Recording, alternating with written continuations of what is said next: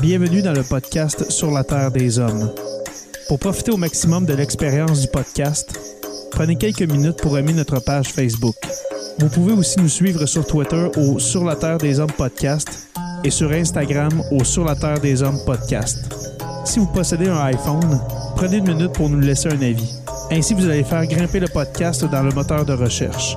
Finalement, si vous voulez encourager Sur la Terre des Hommes et obtenir des épisodes exclusifs, vous pouvez contribuer monétairement sur la plateforme patreon.com. P-A-T-R-E-O-N.com. Recherchez sur la Terre des Hommes et pour seulement 2 par mois, vous y aurez droit. Le podcast peut désormais débuter. Bienvenue sur la Terre des Hommes.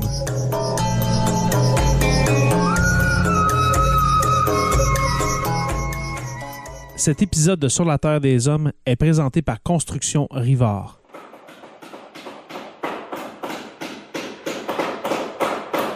La rénovation et la construction, ça passe par la science du bâtiment et de vraies maisons éco-énergétiques. Un des seuls en Abitibi-Témiscamingue qui construit des maisons Novo Climat et Prénet Zéro. De la fondation à la finition d'escalier, ils font tout. Construction avec un S rivard.com ou contactez-les au 819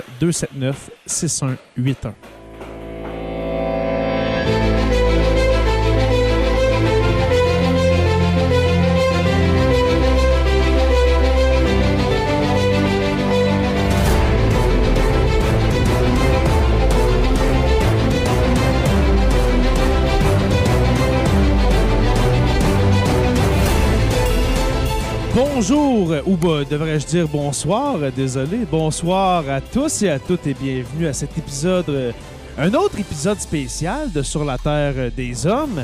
Un deuxième en, en autant de semaines, je crois, mon cher Jonathan Saint-Pierre, dit le prof. Oui, en effet, on est chanceux, on a des gros sujets, on a de la grosse actualité, fait qu'on décide de gâter nos supporters pour, euh, pour, pour cette semaine encore une fois.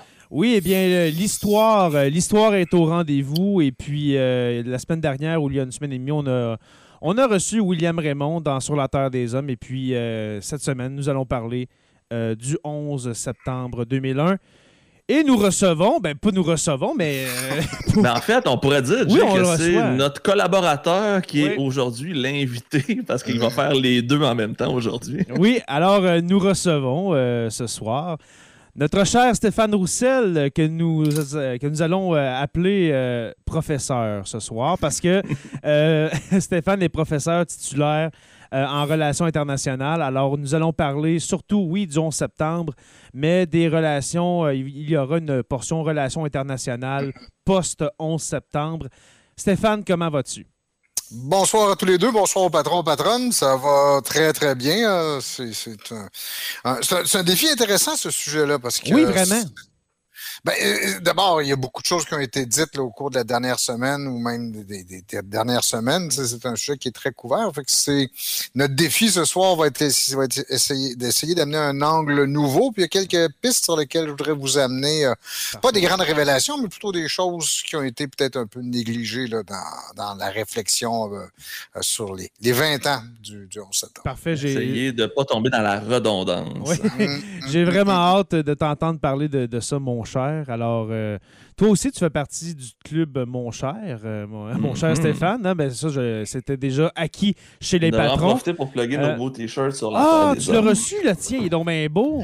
il est vraiment malade, sérieusement. Là, c'est de toute beauté. Je ne sais pas c'est qui la personne qui les a dessinés, mais Mm. Nous allons, euh, justement, je vais le, remercier en fin d'épisode, mais il s'appelle euh, Denis. Et puis, ah, euh, je ne sais pas s'il veut que je nomme son nom de famille, mais nous remercions Denis qui a fait ces merveilleux t-shirts, ces merveilleux mm-hmm. logos, parce que si vous visitez la, boutique de Sur la Terre des Hommes, il n'y a pas juste le, logo, la planète avec l'homme au milieu et puis le, le, ben, pas le chimpanzé, mais le, le singe en dessous, mais plusieurs types de logos. Alors, merci à Denis pour ces merveilleux euh, items dans la boutique drôle, de que je, je, porte moi-même un T-shirt, on ne peut pas le voir, là, mais un T-shirt euh, designé par Denis. Ah ouais, en ah, plus? oui, c'est, mais ça n'a aucun rapport avec euh, Sur la Terre des Hommes. Ça a rapport au Denis la nuit, ce qui, a, ce qui est un autre truc totalement différent. D'accord. et, puis, et puis moi, pour la première fois en, trois ans de podcast, ben pas en trois ans de podcast, mais en un an de podcast live devant tout le monde, euh, je n'ai pas de T-shirt sur la Terre des Hommes. La raison est bien simple. Ils sont tous euh, au, lavage. Alors voilà. Alors, euh, revenons à notre sujet. Oui, euh, Stéphane, tu as salué nos patrons, mais ce soir, étant donné que c'est un épisode spécial, nous, euh, nous sommes live sur les pages de Sur la Terre des Hommes de Jonathan le, le, prof, et puis sur la page de la classe Alors, on donne un cours aujourd'hui euh, gratuit à tous ceux et celles qui nous suivent. Ça va être une belle leçon d'histoire et de relations internationales comme je les aime. Un vrai cours, un vrai cours de monde contemporain. J'ai vraiment Exactement. Vous allez savoir, ceux qui n'ont pas eu de monde contemporain, ceux qui font partie des anciens programmes d'éducation, vous allez voir un prof de monde contemporain à l'action. Et puis, j'ai vraiment hâte de voir ça. Alors, euh, euh, comme je disais, bienvenue à tout le monde, bienvenue euh, aux gens sur toutes les pages. Alors, tout ça pour vous dire qu'avant notre live de, ce soir, j'ai partagé sur la page de Sur la Terre des Hommes l'épisode 10 du podcast qui a été enregistré, ben, qui a été diffusé dans le fond le 11 septembre 2018. C'était le dixième épisode de Sur la Terre des Hommes. Alors, euh, ceux qui l'ont euh, ceux qui l'ont écouté, euh, vous avez pu entendre des gens commenter leur, dans le fond, leur 11 septembre. Et puis, il y avait là-dedans ma maman chérie. Alors que, je, oh. que je salue, maman. La, petite madame qui avait l'air de ne pas avoir de voix, et puis sûrement qu'il y a des gens qui pensaient qu'elle était prise par l'émotion. non, ce n'est pas du tout ça. Elle avait une bronchite. Alors, c'est pour ça que sa voix, elle a l'air émotive et tout. Non, non, elle, arrivait de, l'urgence et puis elle était diagnostiquée avec une bronchite. Alors voilà. Je te salue, maman, si tu es là. Alors, euh, alors le 11 septembre 2001, c'est certain, là, en ce moment, nous enregistrons euh, le 14 septembre. Euh, nous en avons entendu parler beaucoup durant la, dernière fin de semaine. Mais je veux revenir sur vos 11 septembre, messieurs, et puis à toutes les personnes qui sont présentes dans le live. Écrivez-nous quelques mots sur comment vous avez vécu votre 11 septembre. Vous étiez où? Euh, quel âge vous aviez? Comment vous avez réagi? Alors, ne soyez pas gênés, on va vous lire. On prend le temps ce soir de vous lire, de lire vos 11 septembre 2001 à vous. Je vais commencer, euh, on va faire différent. Je vais commencer avec Stéphane. Mhm. Stéphane, où étais-tu le 11 septembre 2001? Comment as-tu appris euh, la nouvelle des attentats euh, à New York? Je juste me permettre une petite parenthèse avant parce que c'est effectivement c'est quelque chose qu'on voit beaucoup de ce temps-ci, les gens qui se rappellent où ils étaient le 11 septembre, puis c'est euh, tout le monde ou à peu près capable de dire où, ils étaient lorsqu'ils ont, ont, appris la nouvelle. Dans ma vie, c'est pas la date la plus marquante en fait d'événements. Stéphane, on vient de te perdre. on, vient de te capable de revivre. On recommence, Stéphane, on t'a perdu. On t'a perdu, quelques les gens ce commentaire-là? Alors, je sais, je vous, la date qui m'a plus marqué peut-être dans ma vie, dans les événements, c'est pas tellement le 11 septembre 2001 que le 6 décembre 1989. En fait, ça m'a marqué, je pense, curieusement, ça m'a marqué plus durement le, carnage à Polytechnique, en fait, qui oh. m'avait été un, choc. Mais c'est une autre histoire. Pour vous dire que pour moi, le 11 septembre, c'est tombe au deuxième ou troisième rang, peut-être, dans les événements euh, marquants. Mais pour répondre plus directement à ta question, Jay, j'étais, à l'époque, j'habitais à Toronto, j'enseignais au collège euh, euh, Glendon de l'Université York. C'est le collège bilingue, si vous voulez, de l'Université York à, Toronto. Euh, et euh, ce matin-là, comme d'habitude, la, maison, la, télévision était ouverte en permanence sur RDI. C'était une, drogue que j'avais à l'époque. Euh, et donc, j'ai dès que dès que les premières images sont arrivées, je les ai vues. Et j'étais en train de préparer mon cours cet après-midi-là. C'était mon cours Introduction aux relations internationales ou Introduction to International Relations. Euh, et comme subitement, je regardais mes notes, je me dis, euh, ça va. Ben, remarquez que dans les premières heures, on ne savait pas du tout ce qui s'est produit. C'est seulement quand le deuxième avion est arrivé que là, j'ai compris que ce n'était pas un accident. Parce que mon premier réflexe a été de me dire, bon, encore. Encore, parce que c'est déjà arrivé, je pense que c'est en juillet 1945, je pense, qu'il y a un bombardier B-25 qui a frapper l'Empire State Building. Oui, exactement. Des photos, des, mm-hmm. des, tours. Et je me disais, bon, encore un accident. Quand le deuxième est arrivé, par contre, là, lui, je l'ai vu en direct. Là, on savait que c'était pas Mais je, reviens à ça, à, ça Stéphane, l'accident tout le monde quasiment pensait que c'était un, accident. Et puis en plus, on ne savait pas, parce que là, c'est sûr que les, tours n'étaient pas filmés 24 sur 24, mais on ne savait pas que c'était un avion de ligne, un, vol commercial. On, se demandait, c'est quel avion qui est rentré mm-hmm. là-dedans pour que ça crash de la sorte. Là? Fait que tout le mm. monde quasiment pensait à l'accident. Mais mm. justement, quand le deuxième est arrivé, puis que là, ça. Il y a plusieurs. Il y a des millions de personnes sur Terre qui l'ont vu live, le deuxième il y en a certains que le cœur a arrêté, c'est certain. L'Amérique est, sous attaque, c'est certain. Ben, euh, en fait, pour arriver à cette conclusion-là, je veux dire, on se dit, oui, non, il y, a, quelque chose de catastrophique qui, se produit, mais qu'est-ce que ça signifie euh, exactement? C'est quoi la signification de, ces choses-là? Mais très rapidement, la thèse de, du terrorisme ou de l'attentat terroriste est imposée. Parce que je me rappelle l'après-midi, donc, quand je me pointe à mon cours avec mes mm-hmm. étudiants, tout de suite, on commence à essayer d'évoquer des hypothèses, à savoir qu'est-ce qui justifie ça? Qu'est-ce qui a causé ça? Qu'est-ce qui on, a, on a pu en discuter, mais je veux dire, c'était déjà, c'était dans l'air, dans l'après-midi qui ont, euh, qui ont suivi les, attentats. Hmm. Juste faire une petite parenthèse, il y a beaucoup de personnes dans le chat qui ont l'air à capoter du fait qu'on a euh, Stéphane Roussel comme expert sur, sur le show. On a Mathieu Brisebois qui trouve que ça va être très intéressant et Jason Keys qui nous dit Oh, vous avez summoné Stéphane Roussel, donc on est allé se chercher euh, du gros calibre. Oui, absolument. c'est ça, on n'est pas, pas n'importe qui. Ce sont, ce sont des amis ou dans certains cas, ce sont de mes anciens étudiants. Alors, euh, oui, euh, merci pour ton témoignage, mon cher, euh, mon cher Stéphane. Je vais revenir quand même tantôt sur d'autres choses. Je vais laisser Joe un peu, mais, ça va faire une transition vers autre chose. Avant, avant de passer à Joe, ce n'est pas parce que je ne veux pas t'entendre, mon ami, mais il y a des commentaires des 11 septembre qui sont arrivés entre-temps.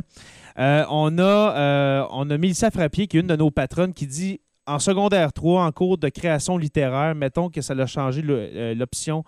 Euh, ça a changé l'option du sujet d'écriture. Alors, c'est certain que euh, moi aussi, en passant, quand je vais raconter mon septembre, j'étais en secondaire 1, un petit gars de 12 ans. Louis-Philippe dit le loup Labadie, un autre de nos patrons, qui dit J'avais 24 ans, j'étais à l'école en aérospatiale et les cours étaient de 5 heures à midi.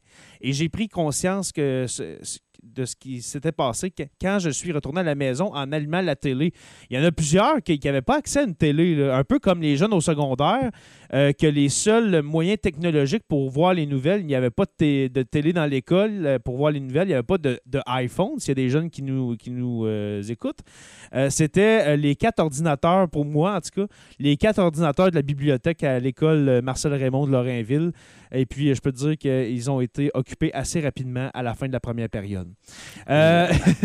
on a ensuite... J'ai mis Jason en oui, bas Jason parce que c'était quand même assez punché son Oui, je suis né le 11 septembre 2001. C'était euh, oui, 2001, c'était mes 18 ans. Bienvenue dans l'âge adulte. Alors oui, ça doit, ça doit marquer, hein? Mettons que le, le, party le soir, ça de, pour tes 18 ans, ça devait C'était très sobre, hein? C'était sobre, oui, j'aime ça. J'adore ça. Euh, on a Sébastien Gauthier, un autre de nos patrons. J'avais 24 ans aussi. Je commençais ma, première journée chez euh, Thomas and Betts. Euh, avant de partir, j'ai vu les tours exploser à la télé. Et en arrivant à la maison, j'ai appris que ma copine était enceinte de ma première fille. Jamais je n'oublierai le 11 septembre. Wow. Ben, c'est quand même une belle finale, par exemple. Je pense que c'est l'histoire qui se termine le mieux jusqu'à maintenant. Ouais, à date, là, oui, c'est euh, une histoire quand même aigre douce. J'aime ça. c'est aigre doux. Euh, ensuite, euh, Chantal Lalonde. J'avais 26 ans. Euh, je préparais la fête pour mon fiston qui fêtait ses 5 ans. Je me rappelle d'avoir tout de suite pensé que nous allions entrer dans une guerre mondiale. On va y revenir tantôt. Mhm. Puisque quelqu'un osait s'attaquer aux États-Unis. Je pense qu'on est beaucoup à avoir pensé ça, dont mon prof de cégep à l'époque. Oui. Et, et puis, Mathieu Brisebois. J'avais 11 ans, j'étais en sixième année et ce matin-là, le professeur a changé son plan de cours pour nous faire, euh, nous faire faire un exercice philosophique en nous mettant en situation à savoir euh, qui on sauverait dans l'avion entre une femme enceinte, un médecin, un vieillard, etc. C'est un peu, un peu bizarre, mais quand même, une belle essai. très intéressant. C'était mon initiation au dilemme moral et éthique. Moi, je trouve que c'est un peu jeune, 11 ans, pour réfléchir à ça, mais quand même. en même temps, à, cette heure, à cet âge-là, ils en ont vu probablement pire. Donc, il n'est jamais trop tard pour faire de la philo, je pense. Oui. Et puis, on va terminer pour la première partie des gens qui commentent. Et puis, les autres, ne vous gênez pas. Euh, commentez, s'il vous plaît, votre 11 septembre. François Brassard, un de nos euh, patrons aussi, un collègue de travail avait fait un, avait fait un rêve prémonitoire deux jours avant le 11 septembre, troublant. Mm-hmm. Ça doit être. Ouais, il devait euh, vraiment capoter. Un, rêve prémonitoire où est-ce qu'on on où est-ce qu'il a vu peut-être des attentats. Ça doit, ça doit être vraiment. Il a vraiment vu littéralement les avions d'un tour, sérieusement. On veut y parler. c'est ça, exactement. On veut lui parler. Euh, Jonathan Saint-Pierre, dit le prof, toi, euh, quel âge avais-tu? Euh, comment as-tu vécu cette, cette journée du 11 septembre 2001?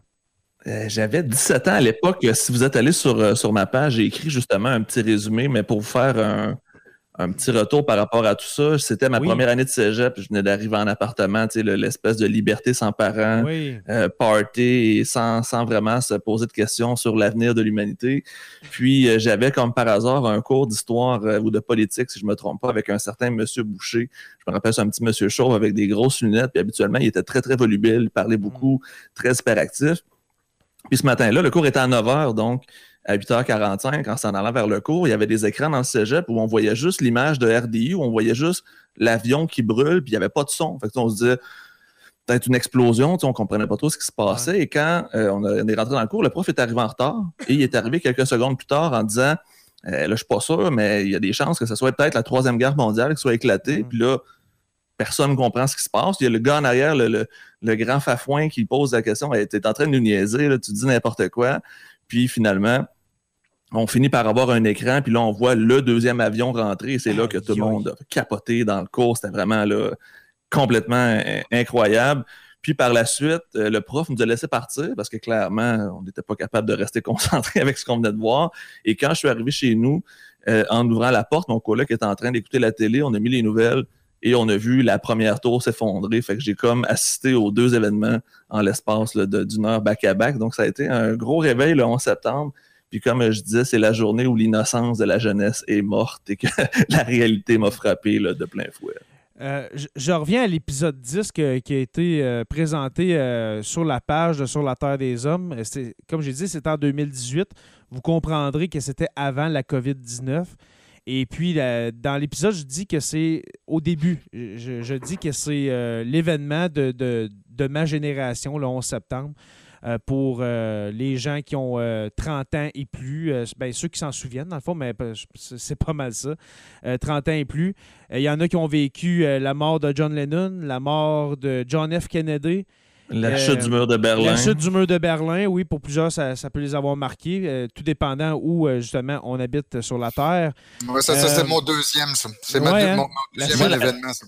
J'avais fait un, quiz sur, sur Twitter pour savoir c'était quoi l'événement qui avait le plus marqué. Puis l'explosion de Challenger aussi était revenue très, très souvent. de voir une navette spatiale exploser en direct à la télévision. Ça mm. aussi, ça avait, mm. ça avait laissé ses marques de ce que j'ai compris. Et puis, euh, dans le fond, comme je disais, c'était avant la COVID, mais les jeunes d'aujourd'hui, pour eux, ça va être euh, sûrement la pandémie euh, qui va les avoir marqués. alors, merci, mon cher Jonathan Saint-Pierre, pour ton partage. Toujours un plaisir. Merci. Le mien maintenant, mon 11 septembre. ah, ça ne tente pas de l'entendre. ça va être très court parce que euh, j'en ai parlé j'en ai parlé un peu partout, mais peut-être pas en podcast, je m'en souviens plus. Et puis euh, peut-être pas dans l'épisode 10 euh, qui, qui, a été partagé. Euh, j'avais 12 ans, euh, je rentre en secondaire 1, c'est la deuxième semaine euh, d'école hein, au secondaire, un peu un petit garçon, j'étais un, tout petit garçon, lunettes rondes, Harry Potter-esque. Et puis, et puis un de mes amis qui, qui arrive à l'école, moi j'arrive à l'école, il est à peu près, à peu près, je vous dirais, 8h20, 8h30.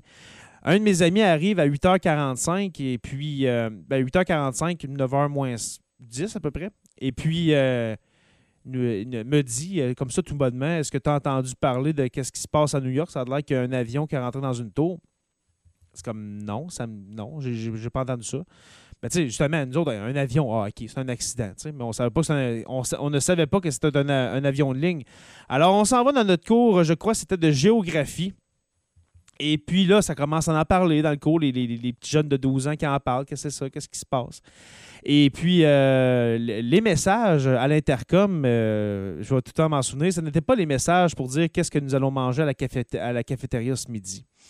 C'était la directrice qui, euh, confirmait, oui, j'ai entendu parler dans l'école que certains l'ont entendu, il se passe des événements à New York, mais on n'en sait pas plus. Par après, justement, deuxième avion sur le deuxième tour.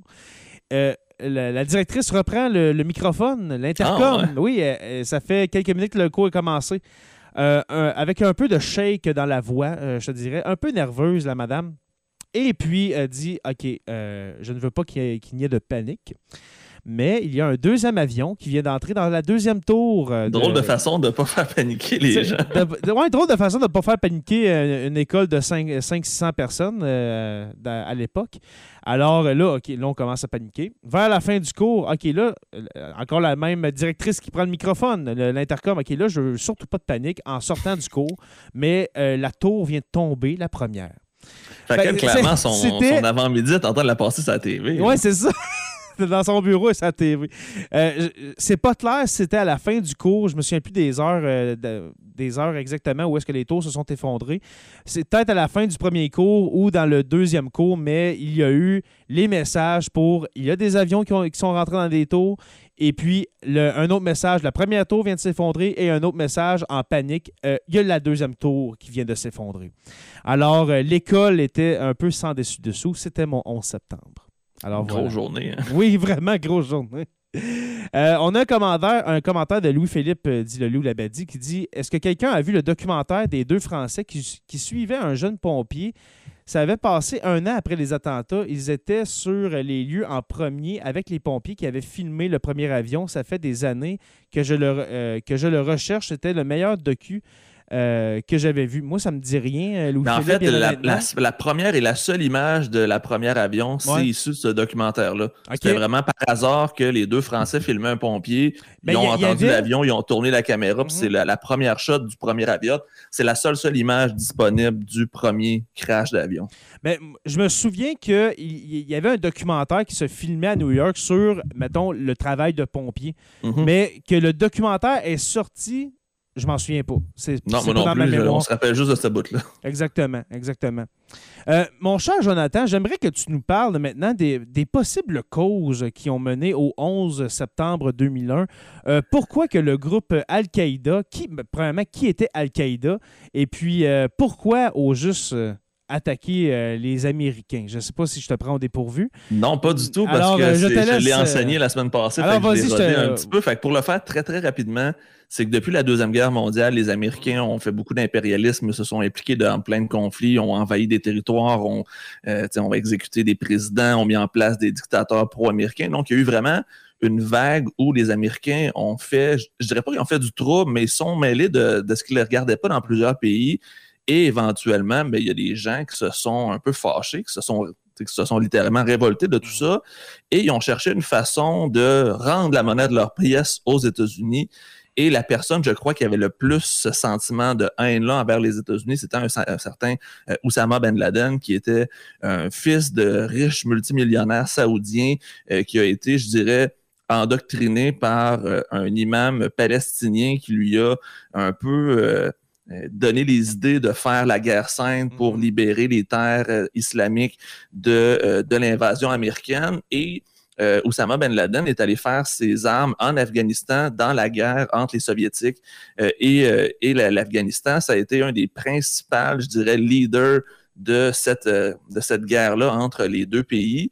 Et il a été financé par le gouvernement américain parce que dès qu'on était un ennemi des Soviétiques, on était un ennemi des Américains. Donc, Oussama Ben Laden a profité de l'influence de son père et des contacts de son père pour développer un réseau de contacts, développer du financement, développer différents aspects et a profité aussi de l'argent et des armes des Américains euh, pour se développer, je, dirais, une espèce de, milice privée qu'on va appeler Al-Qaïda, qui était en fait, c'est comme une, secte, on pourrait dire, c'est un following, c'est un culte. Tu avais Oussama Ben Laden et tu avais tous ses disciples autour qui étaient en même temps des soldats et éventuellement euh, Oussama Ben Laden va chercher à se venger de la présence des Américains euh, en Palestine sur les terres euh, des Palestiniens et aussi la présence des Américains en Arabie Saoudite parce qu'on a eu une guerre en 1991 qui était la guerre du Golfe et les Américains sont allés se stationner en Arabie Saoudite et là ça l'a vraiment insulté Oussama Ben Laden parce que les méchants Américains étaient sur la terre sainte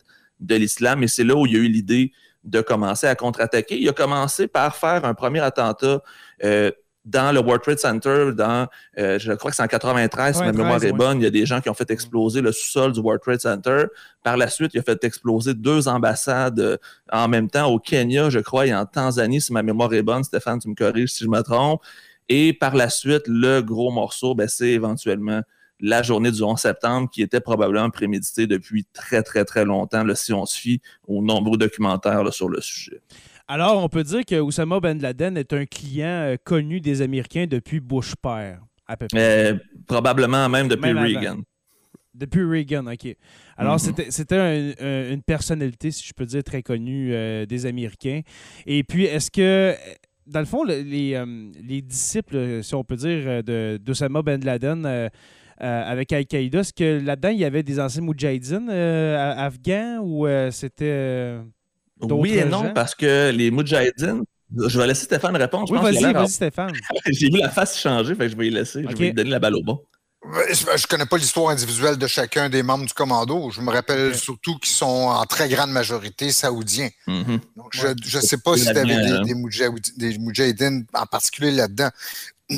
C'est le truc que je rajouterais par rapport au résumé que, que Joe vient de faire, c'est que euh, le 11 septembre ceci de particulier ou de différent, c'est qu'il inaugure une nouvelle forme de terrorisme, en fait, qui est beaucoup plus basée sur le sacrifice des mm-hmm. terroristes eux-mêmes, ce qui exige d'abord une forme de pensée qui soit largement mystique ou religieuse pour avoir, si tu veux, une promesse de, ce, de, quelque chose en échange, si tu veux, qui serait dans un, dans, dans l'autre religieuse. À défaut, à défaut, parce que souvent, ceux qui se, qui se euh, suicidaient, soit, euh, si tu vois, par exemple, dans le cas des kamikazes de la Deuxième Guerre mondiale, c'était l'honneur euh, ou c'est la vengeance. Mais dans ce cas-là, la motivation, elle est beaucoup plus de nature mystique ou, religieuse. Et ça permet, si tu veux, de faire un autre, un autre d'avoir un saut qualitatif, si tu veux, dans, les dégâts qui vont être faits. Et deuxièmement, le terrorisme aussi prend une forme différente, c'est-à-dire que généralement, les attentats terroristes visent à euh, instaurer un climat de peur ou de terreur et à forcer l'État qui est visé à commettre des erreurs dans la répression. Mhm. C'est comme ça que ça fonctionne. Le, terrorisme traditionnel en Occident euh, jusqu'au 20e siècle. Alors que dans ce cas-là, c'est le but, c'est à la fois de faire le plus de dégâts que possible et être le plus symbolique possible dans, la manière dont on va agir. Parce que les cibles étaient ultra symboliques. Là. Tout là est ultra symbolique et aussi cette dimension, veux, euh, à la fois idéologique, mais surtout religieuse et mystique qui rentre dans, dans, l'équation. Mm. Maintenant, les conséquences du 11 septembre, on sait que oui, il y a eu la, guerre d'Afghanistan qui vient tout juste euh, de se terminer 20 ans plus tard. Euh, après 3, trilliards de dollars plus tard. Oui, euh, ça, ça, coûtait, c'est quoi? C'est euh, combien ça coûtait par, euh, par jour? Ou, ah, je m'en rappelle plus. Un, ou deux, un, 2 milliards, quelque chose comme ça. 1 à 2 milliards que ça coûtait euh, aux États-Unis par jour pendant la guerre en Afghanistan. Ça a duré 20 ans. Alors, faites, le, faites, le, calcul pendant que nous, on va continuer à discuter. alors, alors c'est ça. C'est des, des triards, des, des des gazilliards hein, de, de, dollars, de dollars qui ont été dépensés pour cette guerre inutile qui, a fini. C'est des euh, centaines de milliers de morts aussi, on se le cachera pas. Centaines de milliers de morts, dont la, très grande majorité, c'est toujours des victimes civiles. Euh, mais à part cette guerre-là, on, a tendance à oublier la guerre, euh, la guerre d'Irak. Comment expliquer que l'administration Bush a déclaré la guerre à l'Irak alors qu'on sait que Oussama Ben Laden n'est pas, n'était pas basé en Irak et surtout, il n'était pas basé en Arabie, Saoudite.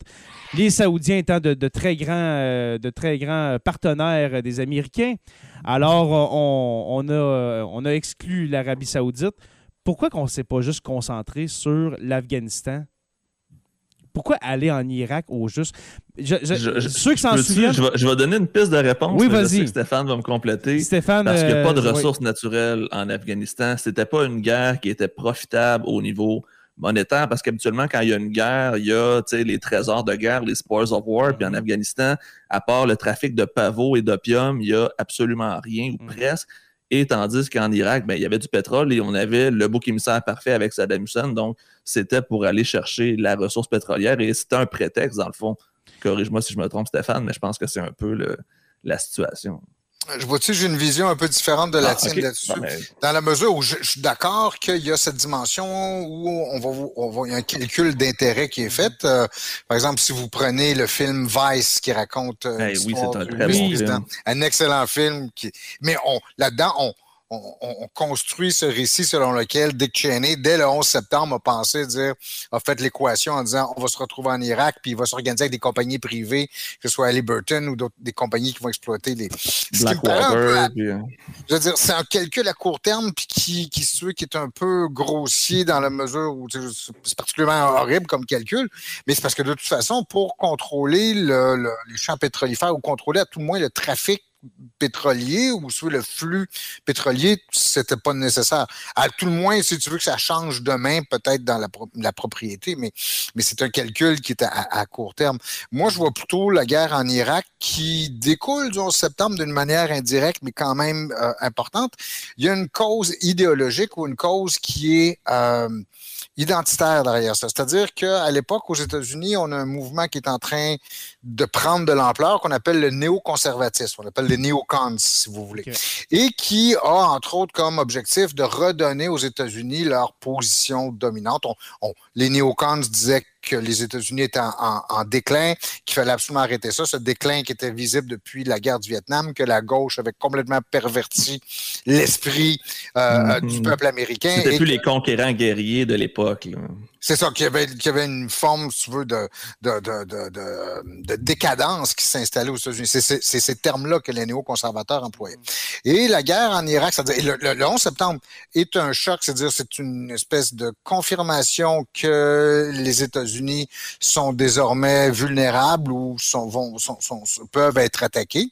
Et il faut absolument se donner d'abord une victoire euh, et, et euh, contre un ennemi qui est particulièrement, qui est facile à identifier. Alors, mm-hmm. alors qu'Al-Qaïda, si on les identifie, je veux dire, ils n'ont pas, pas de territoire. Il n'y a pas d'institution, il a pas donc c'est pas c'est pas euh, c'est pas aussi marquant comme victoire. Mm-hmm. L'autre élément, c'est que derrière la pensée des néoconservateurs, c'est toute sa valorisation de la démocratie libérale.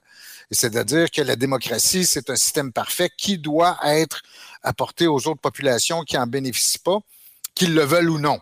Hmm. Et là, on va dire, ben, on va apporter la démocratie en Irak. Les Irakiens veulent avoir la démocratie, donc on va, ils vont nous accueillir avec des fleurs parce qu'on on, leur apporte ça. Et ça, cette espèce de missionariat qu'il y a derrière le, le, néoconservatisme. Oui, euh, Jay, je vais lever la main. Est-ce que, est-ce euh, dans le fond, est-ce qu'il y a une forme de vengeance de George Bush fils de, de, de venger un peu la guerre du Golfe menée par son papa? Mm-hmm.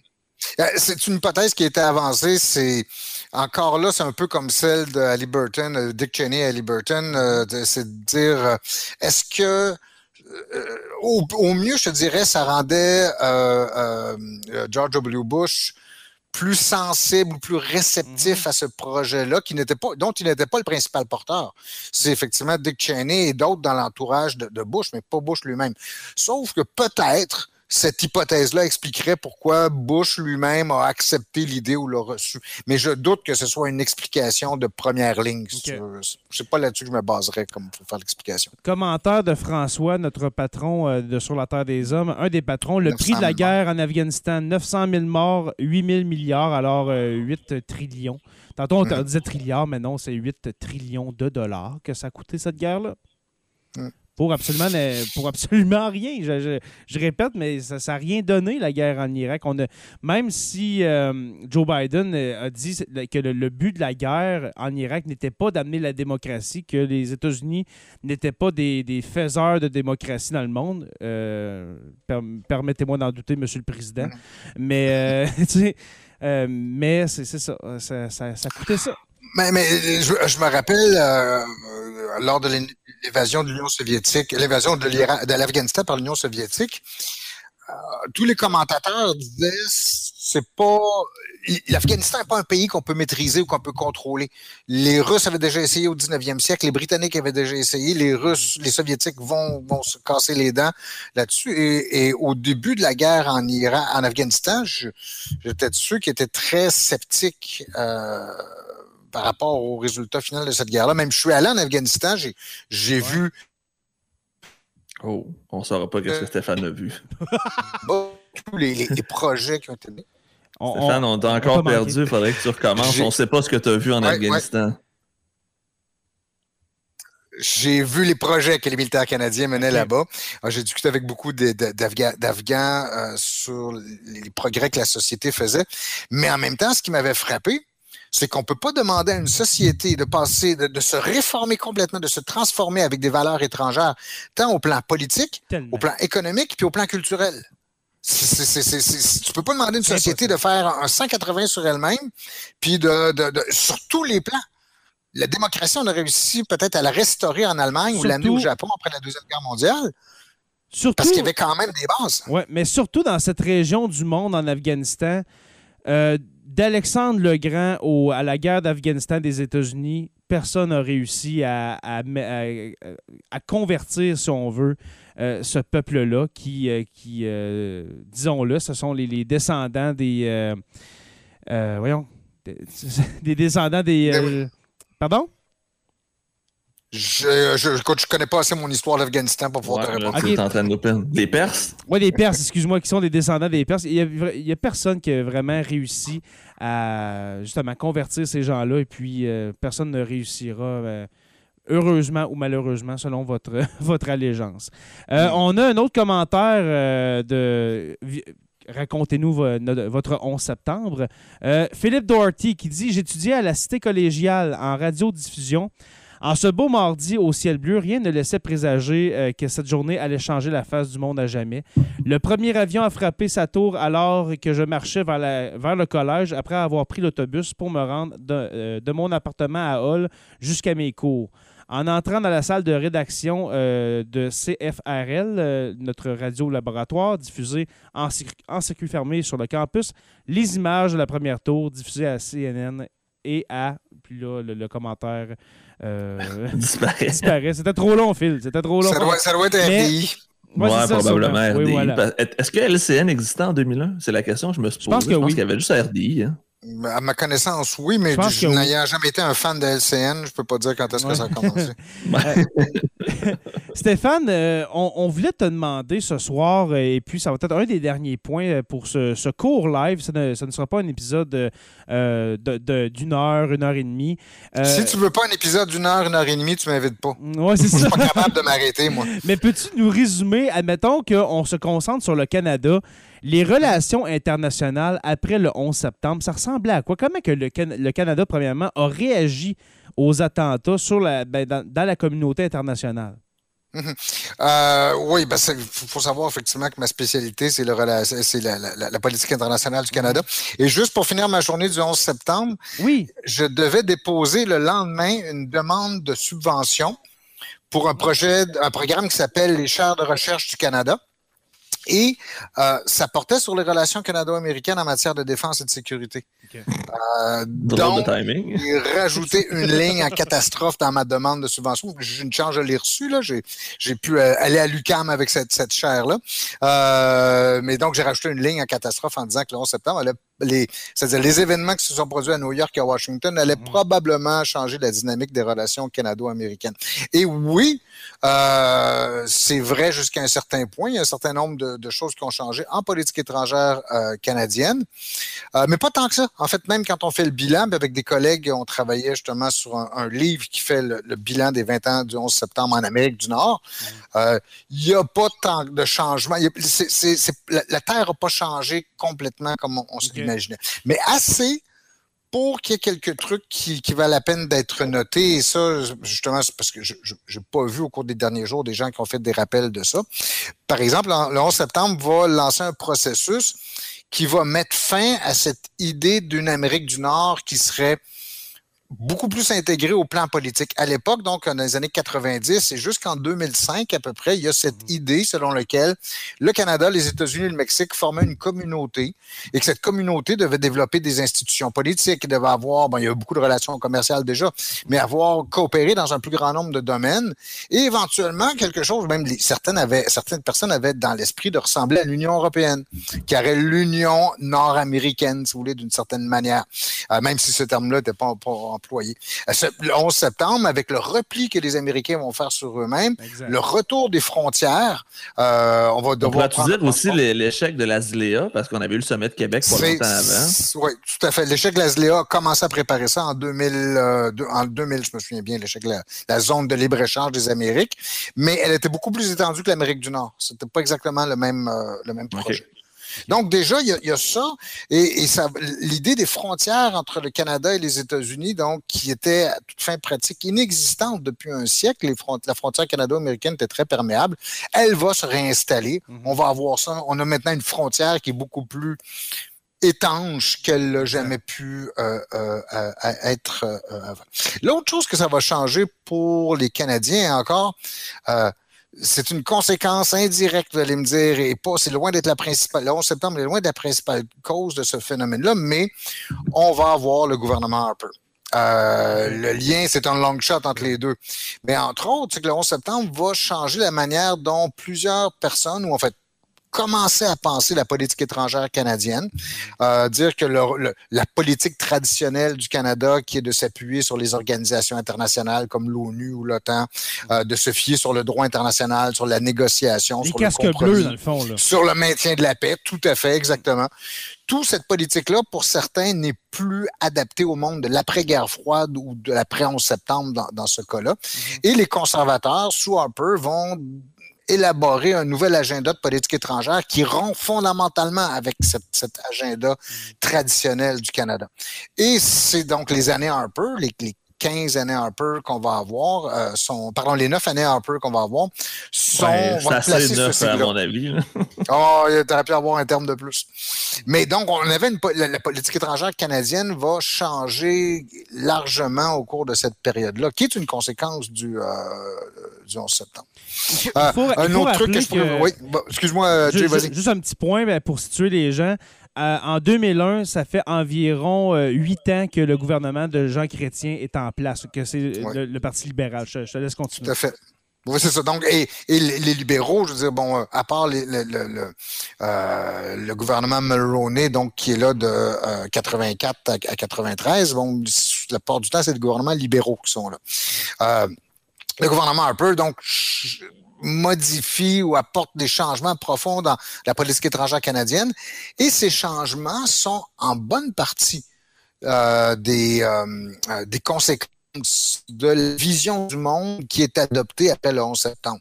Même si pour les Canadiens, la, la, la, la nuance est subtile, elle est quand même bel et bien là.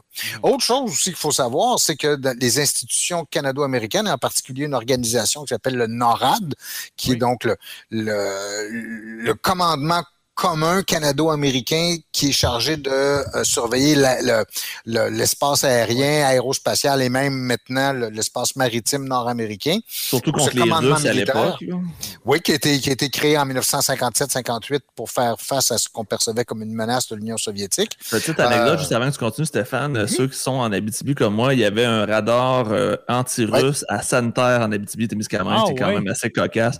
Ouais, parce qu'on on avait peur que les Russes attaquent par le nord donc, il y avait comme une ligne de radar euh, au nord euh, du mhm. Canada, du Québec. Donc, Santerre était un endroit ah. stratégique pour la guerre froide. Et, de ma maison, des Laurentides, euh, je voyais celui de la Macazan. Un autre radar. Ah, On voyait le radome au loin. Est-ce que c'est là qu'ils ont mis la prison? Je pense que oui, mais c'est dans le même coin que... je ne sais pas si c'est sur la base même, mais oui.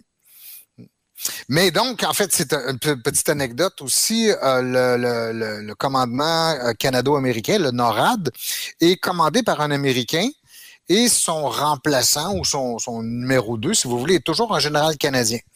Or, le matin du 11 septembre, le général américain qui est le commandant n'est pas là. Il est, à Washington ou ailleurs, euh, donc dans une autre réunion parce qu'il porte plusieurs, plusieurs chapeaux. Mm-hmm. Et c'est le Canadien qui est en, en, en poste, qui doit prendre les décisions. Et en fait, on craignait, bon, dans, dans la fin de l'avant-midi, que d'autres avions soient détournés par des terroristes et qu'on soit obligé de euh, d'ordonner à des avions américains d'abattre ces avions civils américains. Imaginez-vous la situation. Vous avez un général canadien qui mm. ordonne à des avions, des avions militaires américains d'abattre dans le ciel des États-Unis des avions commerciaux américains. Ça aurait créé une situation épouvantable. Est-ce que tu peux nous parler, Stéphane, est-ce que tu es au courant un peu de l'avion coréen qui a fait être abattu par Jean Chrétien? Ah non, je connais, je le connais pas. Ce, ça, c'est une information que j'ai vue dans le, truc de Radio-Canada qui a été posté sur le 11 septembre. C'est que après qu'il y ait eu les, différentes attaques, on a cloué tous les avions au sol. Mhm. Et il y a un avion de Korean Airlines qui est arrivé avec un message Mayday SOS au nord de l'Alaska. Et comme on avait peur que ce soit un autre avion euh, euh, hmm. terroriste que la Corée du Nord aurait pu contrôler, euh, le gouvernement de Jean Chrétien a hésité longtemps à envoyer les F-18 pour abattre de façon préventive cet avion-là et que juste au bon moment, le Mayday SOS aurait été retiré et que les avions finalement auraient simplement euh, aidé l'avion à se poser en sécurité en le protégeant. Mais Jean Chrétien a failli ordonner qu'on abatte cet avion-là, selon les archives de Radio-Canada. C'est tout à fait fort. C'est pas possible, je veux dire, dans des situations comme celle-là, de devoir gérer des. Quoique, par exemple, euh, ce qui est quand même, on pourrait dire, bon, un avion en Alaska, c'est pas la même chose qu'un avion qui se dirige vers Los Angeles. Donc, en fait, c'est hmm. peut-être pas le même degré d'intensité de, de, décision. Hmm. Dernier, dernier truc dont je voulais vous parler aussi, qu'on a complètement oublié ici. Euh, moi, je vous disais, j'habitais à Toronto à l'époque, euh, donc le, 11 septembre. Et donc, je faisais beaucoup la route entre Montréal et Toronto. Souvent, je retournais voir la famille ou en fait, on avait des occasions de revenir à Montréal.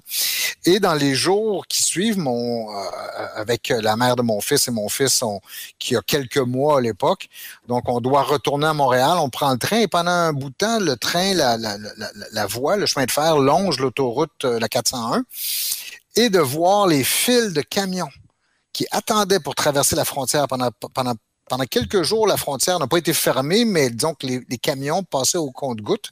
Et ça, c'est, à mon avis, l'impact le plus important du 11 septembre sur le Canada, c'est que ça a rappelé, pas, pas démontré, mais rappelé l'importance du commerce entre le Canada et les États-Unis. Si vous voulez comprendre la politique la dépendance. Euh, oui, on peut parler de dépendance jusqu'à un certain point ou d'interdépendance.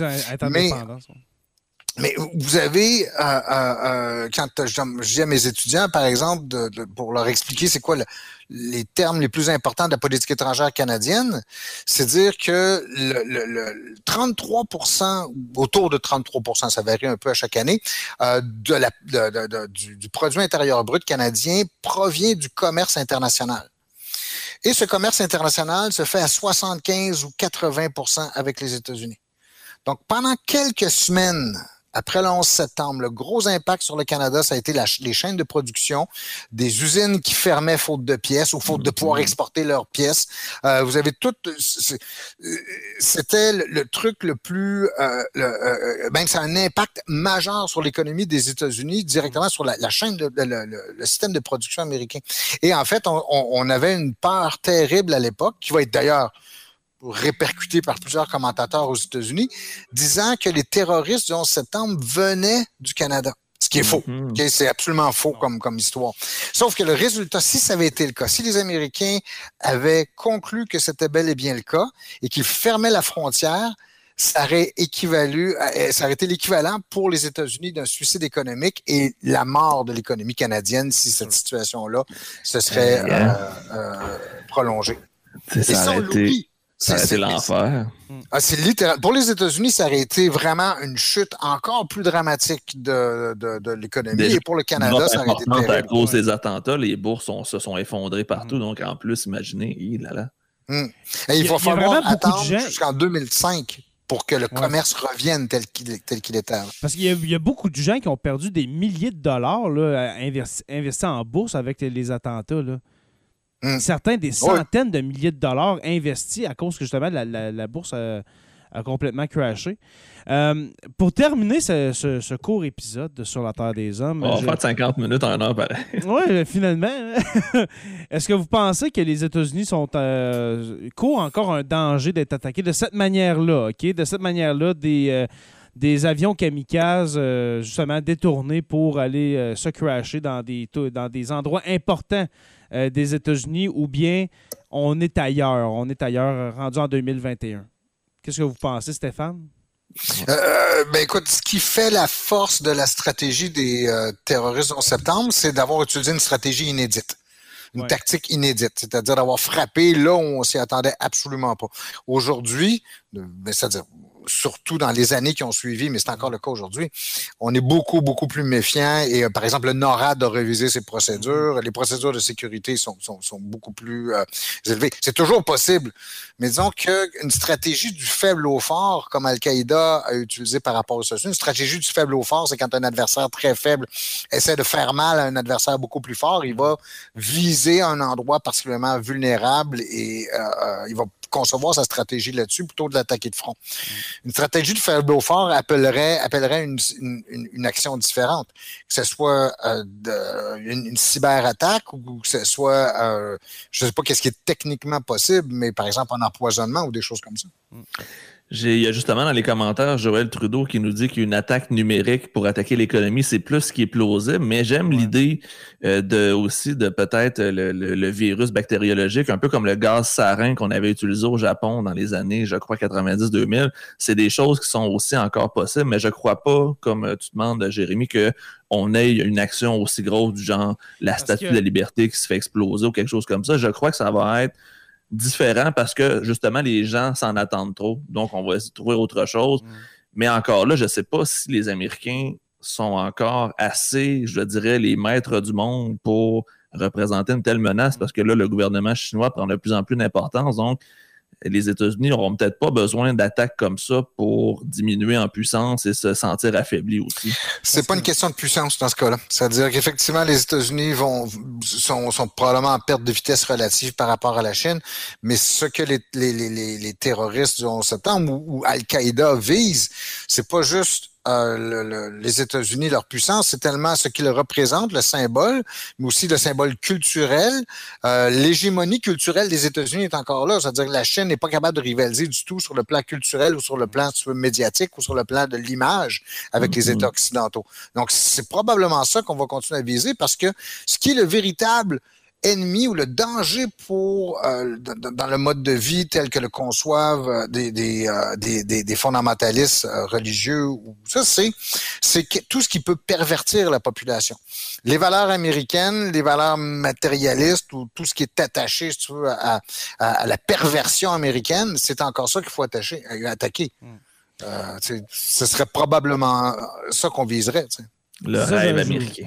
Je vous posais la question parce que maintenant, avec les moyens technologiques de communication qu'on a, c'est pas comme en 2001 où est-ce que l'Internet était à ses premiers balbutiements, si on veut. Là. Mm-hmm. Euh, si je prends une organisation comme Daesh aujourd'hui, parce que Al-Qaïda, on s'entend, c'est mort. Euh, ça a été... Euh, je, crois qu'avec avec la mort de Ben Laden en 2011, on, a coupé les on, on, a, on a, coupé les reins à, à Al-Qaïda. Mais si on prend Daesh par exemple, où est-ce que justement il peut y avoir de la radicalisation à l'aide de, réseaux euh, du dark web, etc. Ils peuvent former des, des, des, djihadistes à l'extérieur euh, de, la cellule, pas juste se rendre directement, mais admettons, en, euh, au Moyen-Orient pour, pour faire partie de Daesh. Là. on l'a vu en France, justement. On l'a vu en France, on l'a vu, il peut y en avoir aux États-Unis, etc. Je ne veux pas créer une peur collective, loin de là mais on est ailleurs côté euh, technologie de la communication, comparativement à 2001. Quoi que je dirais, une part collective, Jay, c'est encore la possibilité que ça se produise ici aussi relativement fait. Bon, plus euh, encore, c'est comme euh, ce que je cherchais à illustrer tantôt, c'est beaucoup plus ici ce qu'on a à craindre, c'est beaucoup plus les contre-coups, les, mm-hmm. les, ressacs que ça peut Les espèces d'ondes de choc qu'il pourrait avoir. Ouais, beaucoup plus que le résultat d'attentats C'est toujours possible. C'est toujours possible. Mais disons que j'ai jamais vraiment, ça m'a jamais empêché de dormir. Même, même lors des attentats d'Ottawa et de Saint-Jean-sur-Richelieu en 2014. Oui, c'est vrai. Hmm. Euh, je, veux vous remercier, messieurs, euh, pour euh, cet épisode. J'allais dire ce court épisode, mais c'est tout en même affaire. Alors, merci. Mais on a fait moins d'une heure, c'est quand même pas peu. Je suis fier de nous. Je suis fier de nous. Alors, on se, concentre sur l'essentiel. Merci beaucoup à tous les gens qui ont été présents pour ce live. On ne sait pas quand est-ce qu'on va réapparaître sur les pages sur la Terre des Hommes. Jonathan C'est lundi prochain, Jay. Ah, ben oui, c'est vrai. Un autre, c'est vrai. Hey, euh, ben on, va, on va en profiter pour, euh, pour le dire tout de suite. On vous rappelle que euh, la soirée électorale le 20 septembre, dès 21h15, alors notez l'heure, c'est pas 20h30 comme, comme toutes les autres fois. À 21h15, nous allons être en direct pour commenter la soirée électorale, commenter les premiers résultats qui vont entrer. Euh, on, a regardé on a regardé ça un petit peu avant, avant l'enregistrement, avant le podcast. Euh, c'est à partir de quelle heure? 9h30, je crois, Joe, que les résultats ouais, les, les, bureaux de vote ferment au Québec. Au Québec. Alors, euh, quand on va se présenter le 20 septembre à 21h15, on va pouvoir commenter les résultats des provinces atlantiques. Et puis peut-être commenter le Québec, l'Ontario. Mais on, ne croit pas se rendre jusqu'en Colombie-Britannique et jusqu'au Yukon, malheureusement. Surtout que probablement, Jay, qu'on n'aura peut-être même pas le résultat de l'élection le 20 à cause du vote par correspondance. Justement, justement, avec les votes par la poste, ne pensons pas. Il ne, faut jamais dire jamais. À moins qu'il y ait vraiment une tendance claire. Oui, mais euh, comment ça se dessine en ce moment? On le voit dans les historia rooms qui sont réservés aux patrons c'est vraiment serré. Si vous suivez l'actualité, vous le savez aussi. Alors, euh, on va faire euh, un petit live. on va discuter avec vous, mais on ne pense pas pouvoir annoncer un gouvernement, malheureusement. Et, d'ailleurs, je pense qu'une partie du plaisir qu'on va avoir ce soir-là va être, se dérouler dans les circonscriptions. Il y a certaines circonscriptions qui sont particulièrement intéressantes à suivre. Et la Beauce, entre autres, tout à fait. J'ai hâte de voir. Donc, on, on, pourra faire ça très local aussi. On pourrait faire une liste des circonscriptions qu'on veut aller voir, justement, avec nos, euh, nos préférés. Ben justement, euh, je voulais le dire euh, ce soir, nous aurons une autre invitée qui va se joindre à, à cette soirée électorale. Il s'agit d'Anne-Marie Machère, qui va être en direct d'un d'un rassemblement bloquiste. Alors, on c'était un secret, mais je, j'ai décidé de le dire ce soir. Alors, euh, Anne-Marie Machère qui va nous. Euh, qui va peut-être euh, nous dire des résultats ou bien jaser avec des gens. Alors, on va, on va être sur le terrain. LCTDH a eu ah, ben, écoute, il y a beaucoup de questions qu'on va vouloir poser aux, supporters bloquistes compte tenu de ben oui tout ce qui est arrivé avec M. Blanchette. Euh, on aimerait... le bloc va pas, il n'y a pas des tendances différentes à l'intérieur du bloc? on aimerait beaucoup avoir des gens euh, avec euh, les, les, quatre, les quatre principaux partis, parce que selon moi, le Parti populiste, le populaire, excusez-moi. C'est pas mal ça aussi. Je, me trompe tout le temps. en tout cas, pas, pas celui-là, mais en tout cas. Mais on aimerait avoir des gens un peu partout, mais qui sait, peut-être dans entre deux et quatre ans, peut-être, aurons-nous des gens qui vont euh, se mhm. joindre euh, dans ces autres parties. Alors, le prochain rendez-vous, 20 septembre, 21h15. Nous serons live sur les pages de Sur la Terre des Hommes, Jonathan le prof, et puis peut-être encore sur la page de la classe virtuelle. Qui sait si Joe me donne la permission? Toujours. Voilà. C'est mon remplaçant. oui, c'est ça. Alors, merci à tout le monde d'avoir participé. S'il euh, y a des gens qui ont écrit leur 11 septembre, désolé, euh, j'étais euh, englouti dans les paroles de Stéphane. Alors, je n'ai pas pu, je n'ai pas pu tous les lire. Alors, merci à tous et à toutes de d'avoir écouté ce live, cet épisode de Sur la Terre des Hommes live. Merci aux abonnés de nous suivre, euh, euh, dans le fond, de suivre le podcast Sur la Terre des Hommes. Nous sommes disponibles sur Apple Podcast, Spotify, euh, Google Podcast et sur YouTube au Sur la Terre des Hommes podcast, notre, chaîne, notre chaîne, notre modeste chaîne YouTube. Allez vous abonner en passant. merci à tous nos patrons, les curieux, les stagiaires, les, les, historiens, érudits et puis notre orateur chéri qui se nomme euh, mon cher Joe. Construction avec un S, Rivard de Rouen-Noranda. Construction avec un S, Rivard de Rouen-Noranda. Merci beaucoup. Construction S. Euh, il, nous, il vous est aussi possible de nous euh, encourager en achetant du fromage, un fromage québécois qui est produit chez moi au Témiscamingue. Fromage au village. Alors, visitez le fromageauvillage.ca, barre oblique, barre oblique boutique. Et puis, utilisez le code promo Histoire histoire pour Sur la Terre des Hommes. Nous parlons d'histoire, c'est pas juste d'actualité. Alors, histoire, et puis vous allez avoir un 10, un 10 de rabais sur votre achat de fromage.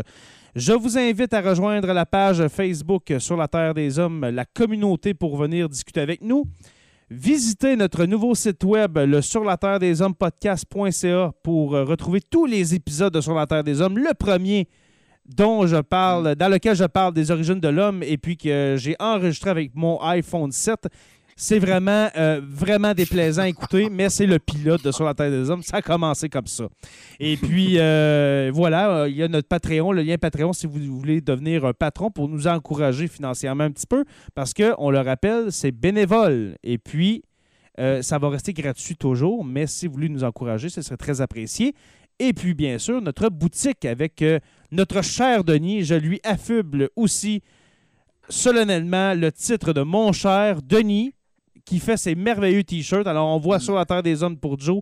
Et puis le tien, c'est quoi, euh, Stéphane? La dictature de la main. C'est un. La dictature comme dans un groupe de discussion, on oblige les gens à lever la main avant de couper la parole aux autres. Ah, alors voilà. alors, il n'est pas en vente sur la boutique, malheureusement, de Sur la Terre des Hommes, mais. Malheureusement, non, mais oh, je vais m'en procurer pour la Terre des Hommes, puis je vais en suggérer à Denis aussi. Voilà, mais le magnifique, quoique coquet gaminet que Joe porte, lui, il est disponible sur la boutique de Sur la Terre des, Hommes. Il fait des jaloux ouais, partout je passe. Voilà. ouais, ah, effectivement, en ce moment, même d'ailleurs. Ouais, c'est ça. Sur la Terre des Hommes est une présentation des éditions Derniers mots. N'oubliez pas qu'à tous les jours, nous écrivons l'histoire et on se revoit très bientôt pour une autre page d'histoire de Sur la Terre des Hommes.